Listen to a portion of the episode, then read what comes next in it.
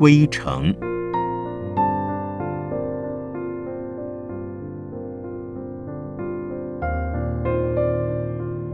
圣严法师著。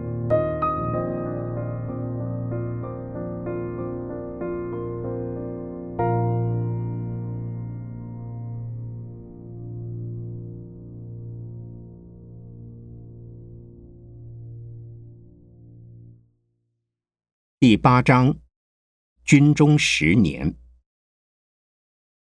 枪弹的眼睛。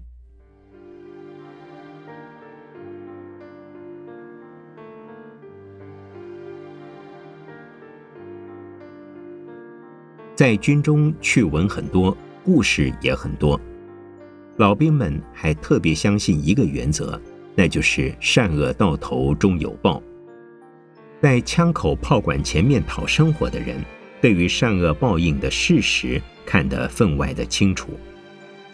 有人以为子弹头上不长眼睛，大多数的老兵倒是相信子弹不是没有眼睛的。据他们说，凡是趁着战乱的情况抢劫奸淫或残杀无辜，很难逃得过枪弹的眼睛。尤其是在战争之中，强奸了良家的妇女，那几乎是百应百验的事。如果相反的话，冥冥之中总觉得如有神助似的，能够逢凶化吉。这种故事很多，在这里不妨写下两个。一个老班长告诉我。以他记忆所及，军阀式的部队最不像话。当他们打了胜仗，往往可以自由一两天，把收服的地方，纵然是老百姓，也当作敌人看，可以半公开的抢劫，也可以偷偷的奸淫。但有一次，在他们占领以后的第三天，敌人反攻了，他们措手不及。被打得落花流水似的逃了出来，归队之后清点人数，凡是奸淫了良家妇女的士兵，就没有一个活着出来的。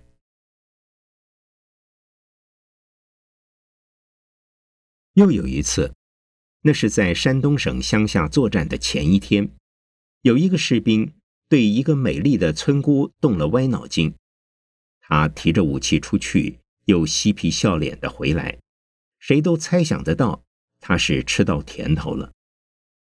但是到了第二天的清晨，战火尚没有开始接触，他去外面拉野屎。就在这个当口，敌人放了向他们进攻的第一枪，这一枪不偏不倚的，正好命中在他的睾丸上。这一位老班长呢，当十几年的兵。打了不知多少次数的仗，何止九死一生？因为他的仁慈与善良，在好多次危难之中，不但得到了长官和弟兄们的照顾，也得到了老百姓乃至敌人的帮助与宽恕，所以他是坚决的相信，子弹头上的确长有眼睛。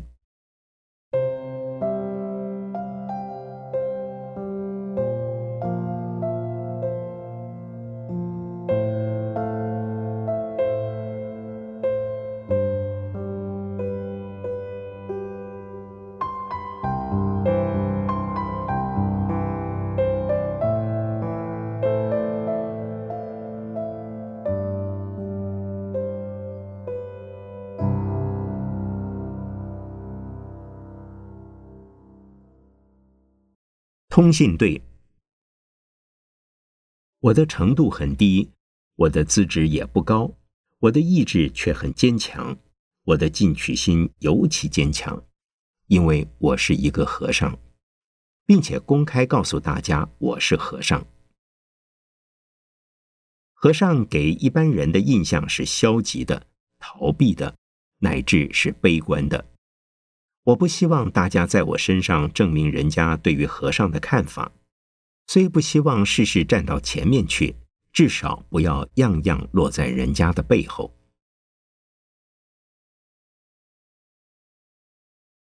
因此，让我考取了通信队，这是意外的，却是欣喜的。通信队虽然也是军部的学生队，但与步兵的学生队差别很大。这是一个以无线电技术为主的学生队。训练完成的学生，便是预备报务员，便是见习的军官。不像步兵大队的学生，训练的目的仅仅培养步兵的班长，毕业生只是下士阶级。所以在学生分子的吸收上，通信队比较严格的多，不是高中毕业，至少希望是高中肄业的程度，否则讲到电学的时候就无法应付。因此，纵然在入学考试的时候侥幸的混过，入学之后却有更多的考试，有大考、小考，还有随学测验。如果是冒充着高中生混进去的，只要上了一课，测验一次，就会露出马脚来的。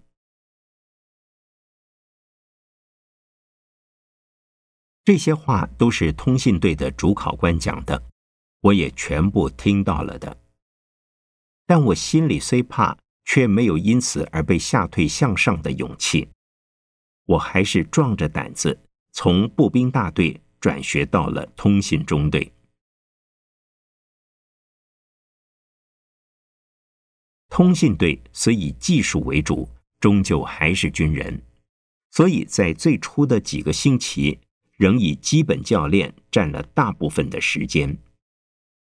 所谓基本教练，便是最最枯燥而令人头痛的徒手教练。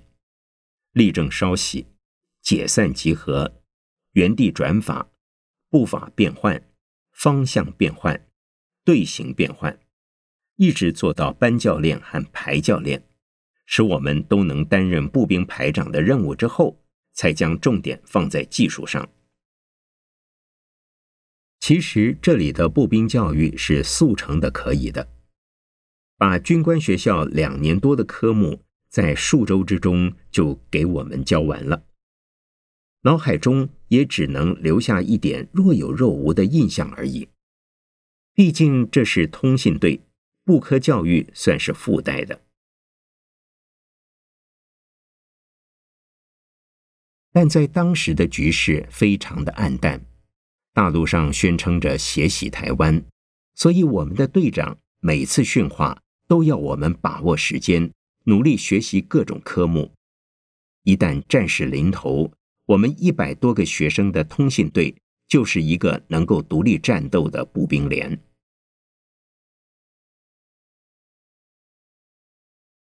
通信队的队址正像所有的野战部队一样，没有固定的地方。一块黑板就象征着这是一个学校化的军队，加上一架练习超电报的扬声器，就说明着这是一个通信队。没有固定的教室，树荫下、草地上、寝室里，到处都是我们的教室。我们没有课桌，也没有椅子，一人一块两尺见方的图板，一只尺把高的小板凳，一支铅笔，一本笔记簿。一本抄报用的白纸，这就够了。这就是学生的全部所有物，这就是我们的学校。通信队的生活跟步兵大队的学生虽然同样的紧张，但是紧张的气氛不相同。步兵大队是紧张在行动上，一个队的学生。就像一百多个用电钮操纵的机器人，样样都是一致的，事事都是被动的。那种号音哨声看来要比电钮还灵，从来没有失效的时候。但在通信队，除了身体的行动要灵活，还要加上头脑的反应要良好，因为这是以技术为主，不用头脑不成功。有的同学到了深夜之后，还在那里哒哒滴滴滴，滴滴滴哒哒念个不休。向上心使得大家都有只许成功不准失败的觉志，否则前途没有希望了。回到原来的单位，还得遭受讥笑。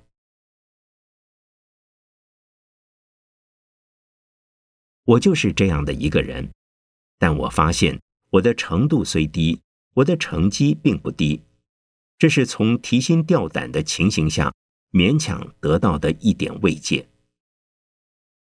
而我见到不如我的人，心里总是痛苦，我怕那种情形会临到我的头上，所以也同情他们的那一份忧心。每逢淘汰了一个同学，我的心里总是要难过好几天。他们脸上那种失望而悲伤的表情，好像就是我的遭遇。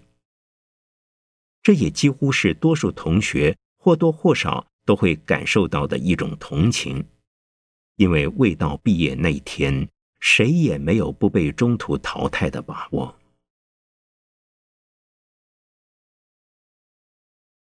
通信队最初是在台北市郊的大直营房，开学十多天之后，就是民国三十九年的阳历年，我们就在大直营房度过了来台之后的第一个新年。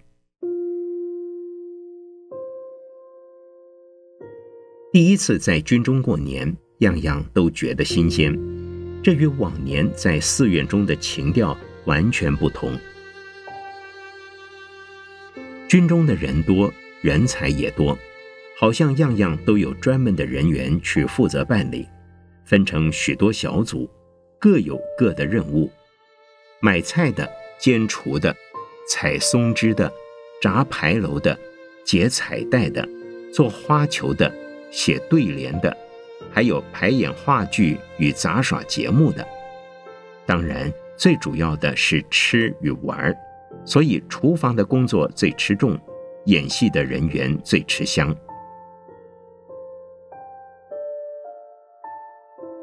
说到演戏，真是好笑，清一色的阿兵哥照样变出亭亭玉立的小姑娘，招待当地老百姓。他们还看不出那是伪装的花木兰，都是十几二十岁的少年之中，竟有梅兰芳派的青衣、麒麟童派的老生、金少山派的花脸等等的清唱。当然，这都是他们自己吹的，不会真的是什么派什么派的人物。但是这一个阳历年的确过得有声有色，毕竟在通信队的成员。要比一般的部队整齐得多，所以这些活跃在当时的同学们，现在多半已经改了行，担任军中广播电台的记者工作，以及各部队的康乐工作了。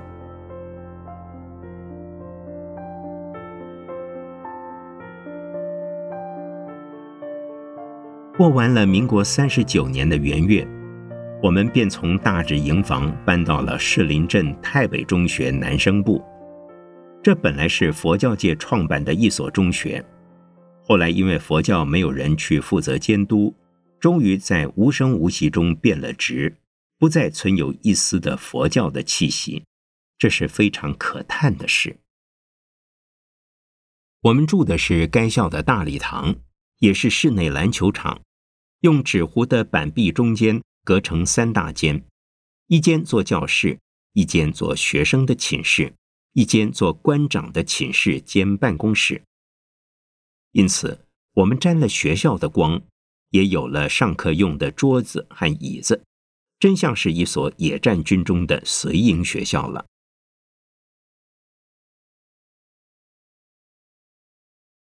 此后，每天有一半以上的时间在教室里。练习抄电报，并听政治课与电学课。抄电报的速度自每分钟十五个字的符号抄起，中文抄到每分钟一百二十字，英文抄到每分钟一百字才能毕业。自十五字到六十字并不困难，六十字以上越向上越困难。一周一测验，一月一淘汰。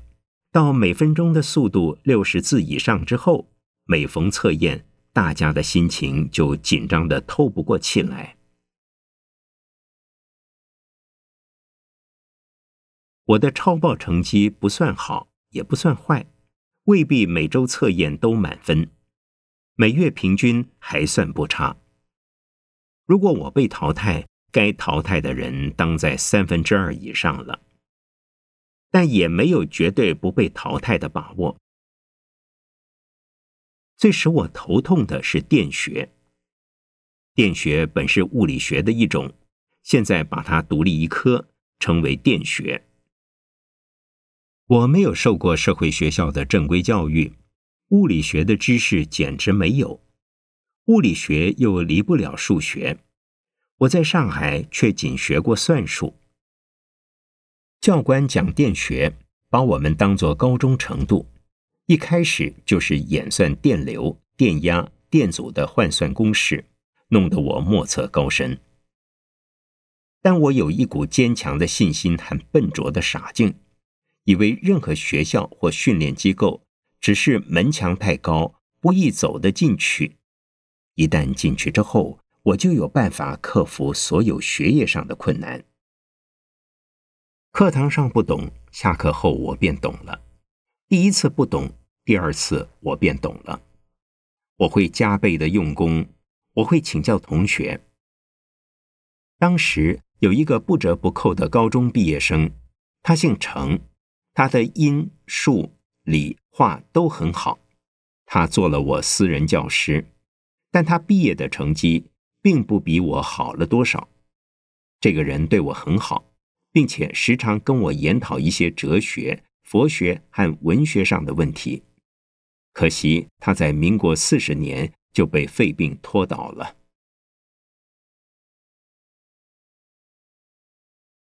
我们在士林的太北中学过了农历年，过了冬天，也过了春天。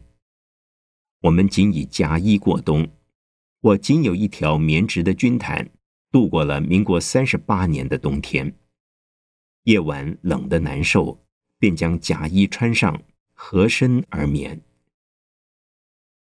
无处可以洗澡，中午如果遇到艳阳当空的天气。便偷偷的溜到山涧里去，用冷水稍微抹一抹。为了御寒，为了没有多余的内衫裤用来换洗，整个冬季难得有几次洗衣服的机会，衣领衣袖上的垢腻结了厚厚的一层，也不去理它。加上稻草铺成的席地之床，床下是地板，地板下是年久而被腐蚀的木头。跳蚤的繁殖特别猖獗，渐渐的又发现了白虱的踪迹。不多几天，白虱与跳蚤也等量齐观了。因此，我们的身上总是感到痒痒的。看样子，白虱比跳蚤可憎，但是白虱的行动缓慢，容易捉住；跳蚤却很狡猾，很难应付。不久。又出现了臭虫，于是大家的身上开始起了变化。很多人因为抓痒抓破皮肤，成了溃脓的疥疮。我是有生以来第一次身上生虱子，也第一次害了溃脓的疥疮。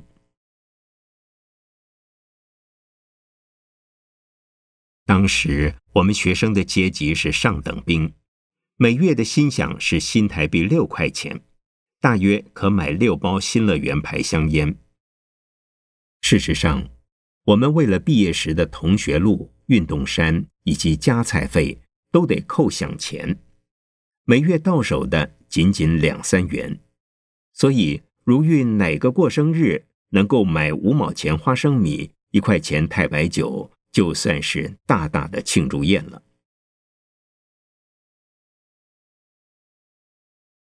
正在这一期间，了中与能果二师到太北中学来看我与王文博一次。他们二人都是静安寺的同学。民国三十八年，因为受了谣言的愚弄，台湾的政府雷厉风行的到处搜捕和尚，连慈航法师在内，好多出家人都被关进了看守所。未被抓去的大陆籍法师。有的也暂时穿了俗装，才敢外出走动。所以了中与能果二师倒觉得我们在军中是过着安定的生活。同时，当时也只有慈航法师敢收留僧青年，其他的人都在自顾不暇，也怕多事。所以，他们两人倒劝勉我们在军中好好的学习，等待时局稳定再说。受训其中的生活虽苦，生活在困苦中的人倒不觉得如何苦法，士气也很高昂。天天有东西可学，故也很有兴趣。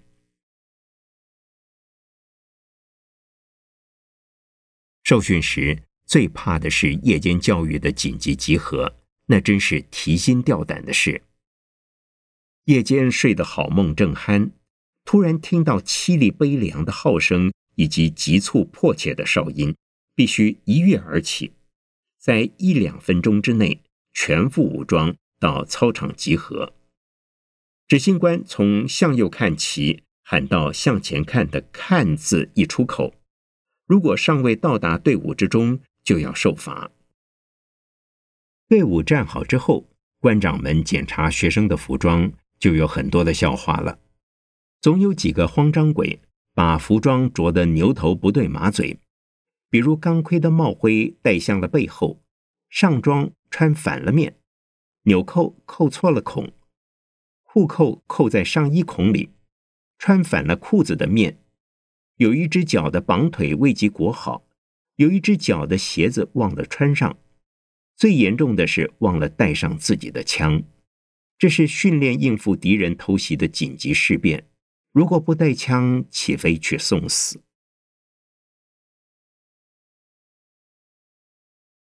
民国三十九年五月。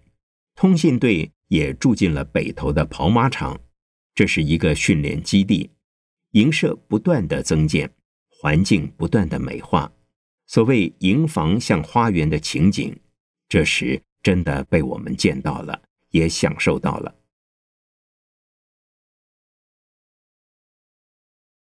六月，我们学成了报务技术，毕业分发至各下级单位去担任见习官的任务。依照预定计划，以上士阶级见习三个月升准尉，再过六个月升少尉，少尉一年半升中尉，中尉两年升上尉，也就是说，不出五年便可升到上尉了。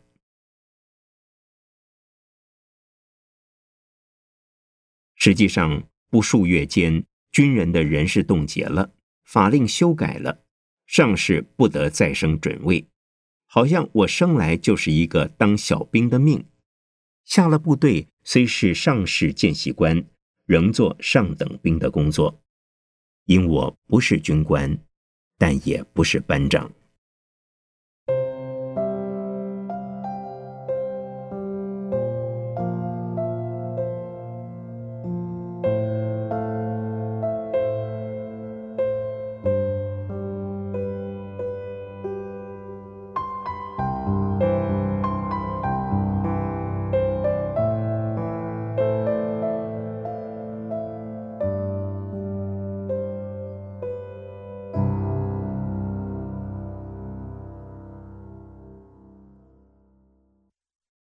闹营鬼叫。我从北头的复兴岗跟几个同学被一辆大卡车送到了海边的金山乡，那是一个团的团部所在地。先到团部，再被送到通信连去。团部住在金山中学，通信连连部住在乡公所的楼上，无线电排住在天后庙里，是借。也是抢占，明知不受欢迎，我们还是硬住进去。要不然，岂能让我们住在野外，日晒夜露，喝风淋雨？到此，我才明白中国军队何以喜欢住庙的原因了。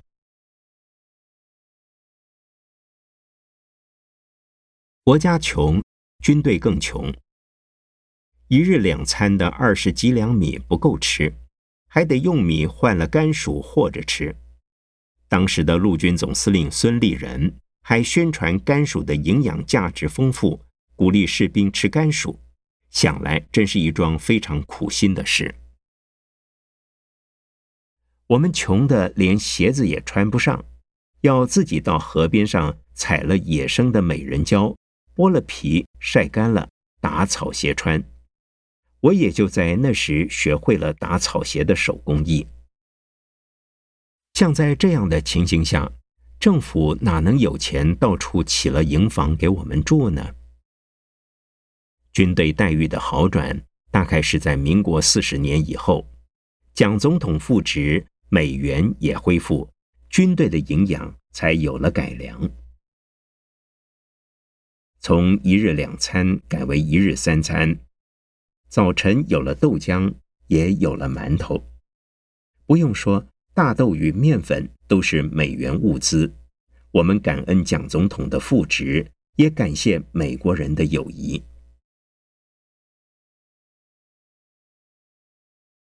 金山乡。我在那里住了很久，现在那里已是闻名的海滨游览胜地，但在当年，海边是一片黄沙，路上也是漫漫的黄沙。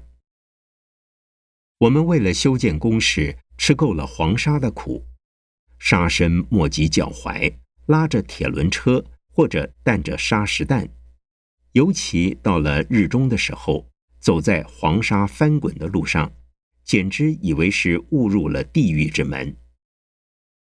那个海滨的港湾也是小小的，大家都称它为黄港，没有观光旅社，也没有现代化的建筑物，有的就是我们这些竹工式的阿兵哥，以及海边稀稀疏疏的几家渔户。不过金山街上是有点迷人的，因为有天然的温泉。据说，凡有温泉的地方，都会多多少少的有点迷人。但是那种罗曼蒂克的情调，我始终悟不出来。给我的唯一好感，仅是廉价的温泉澡而已，没有等次，一律只要五毛钱，就可以洗个痛快的澡。可是当我快要离开金山的时候，就渐渐的不同了。浴室分成阶级和内外了。我们这些士兵渐渐的被浴室的老板向外面的大池子里送了。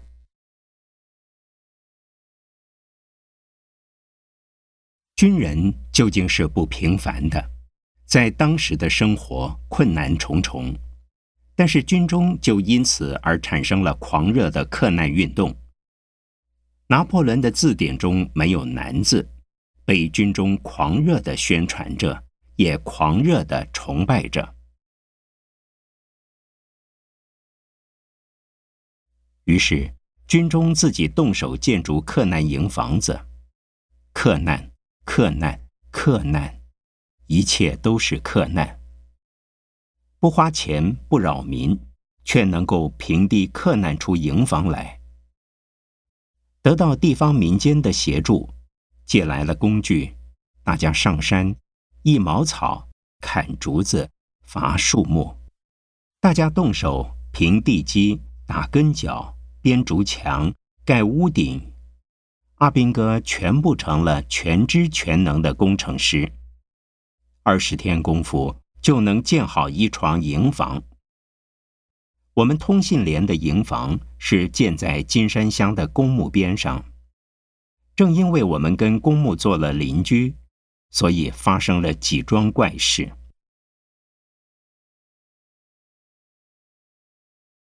有一晚，大家睡得很熟，突然听到有人直着嗓门喊叫，跟着所有的人也都直着嗓门喊叫，有的人连鞋子也来不及穿上，提着武器就向外跑。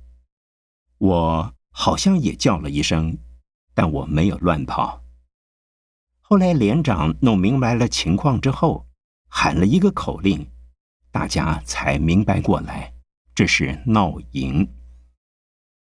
闹营在老兵的观念中看得很神秘，认为不吉利。虽在新思想的年轻人都不信那一套，但在连上终究死了一个人。那是我们通信队的前旗同学。虽然他是移防到了北头与淡水之间的江头时死在野战医院的，同时又因另外的一件事而发生了一桩意外的命案，结果那个死尸就被葬在金山乡的公墓中。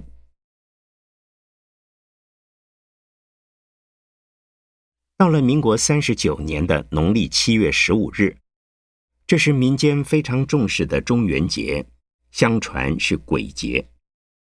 那天夜里下着毛毛的细雨，我正好临到午夜十二点到凌晨两点的卫兵，但在十一点未到就被上一班的卫兵喊醒了。他不说明理由，光是请我陪他。十二点以后。只剩下我一个人站着卫兵时，先听到屋后的大树下一声怪叫，不像人，不像兽，说不出像什么东西发出的声音。我想，也许是一种我从未见过的不知名的鸟吧。但我还是转到屋后看了一看，用电筒照几照，什么也没有。可是当我回到原位时，又听到有无数的小鸭在叫，好像到处都是小鸭叫的声音。起初我以为真的是小鸭，然而明明就在跟前叫，却看不见小鸭的踪影，并且当我用电筒照到右边，声音就到左边；照到左边，声音又到了右边。我真想不透了，这究竟是什么东西在叫？既然看不到，也就不管它了。两个小时好像很长，我也偶尔念念观音圣号。终于时间到了，该我交班了。可是我下一名的卫兵接了纲，看我进屋睡觉，他也进屋睡了。他说他宁愿接受处罚，叫我不要管他。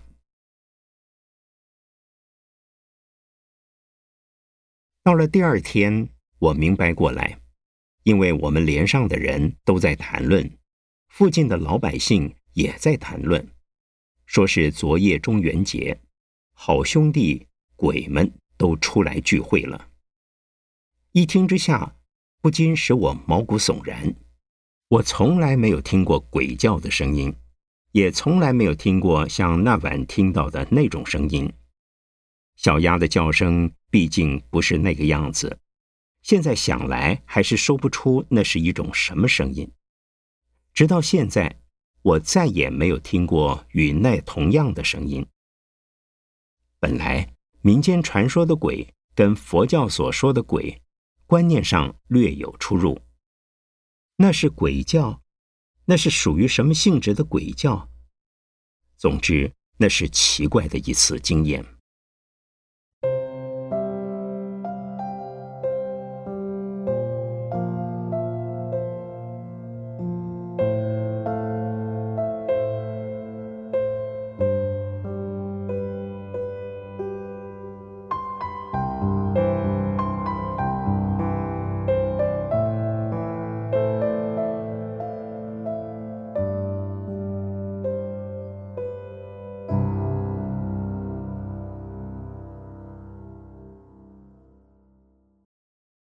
行军。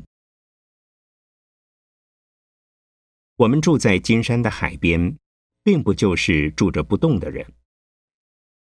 军人不作战就得训练，训练分有好多性质，有室内的，有操场的，有野外的，有白天的，有夜间的，有分散的单位训练，有集中的基地训练。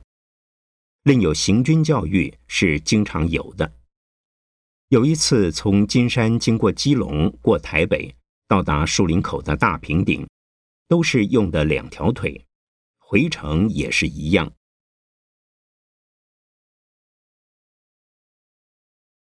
我这个上士阶级的上等兵，每次行军负荷真不简单，一只背包，一支步枪。一架五十三磅重的无线电收发报机，至于枪弹、水壶、干粮等等，还不包括在内。行军是常有的事，长距离的行军不分昼夜，而且夜间行的更多。通常小休息五分钟，大休息一刻钟。凡是行军教育，很少有福气走上平坦的柏油大马路，经常是选择山区的羊肠小径，偶尔通过交通要道，那是不得已的事。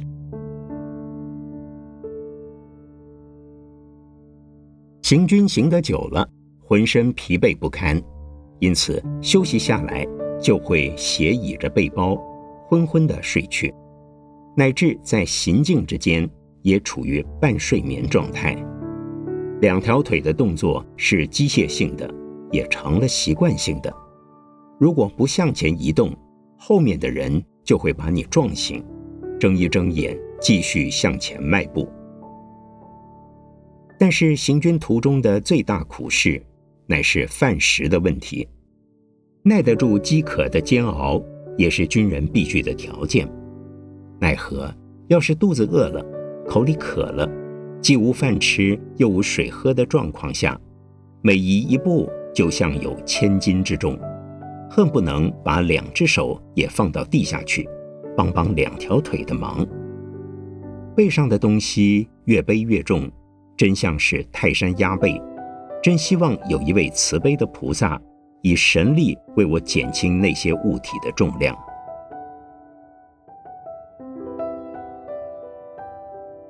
说到饥渴，使我想起，训练中的士兵都像是饿鬼一般，上一餐等不及下一餐，肚子饿得鬼叫。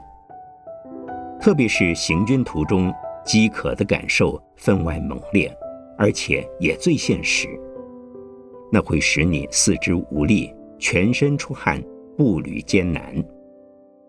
所以我常偷着买些廉价的甜糕，带着行军。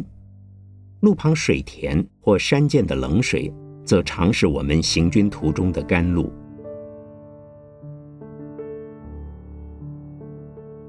有一次夜行军，最最惊险，在黑漆漆的深夜里，连星光也没有几点。我们尽是走的山路，而且是崎岖曲折、半倚半空的山路，但我并不知道这条山路的峻险。我的眼睛有轻度的近视，当时还带一些夜盲。我背着应背的东西，一步一步地跟着前面人向前走。有乱石路，也有泥沙路，有的根本不是路，还有几处独木桥。一路上有人害怕摔倒，我却大大胆胆地经过了。可是第二天日间，再从原路回城时，见到了数丈深的山谷，相当长的绝壁。那些独木桥就是跨过小涧小谷的桥梁。这条路的大部分就在沿着山谷与绝壁之上前进，虽在山谷之间与绝壁之下，均是梯式的水田，但若背着笨重的东西，失足跌了下去。那也差不多了。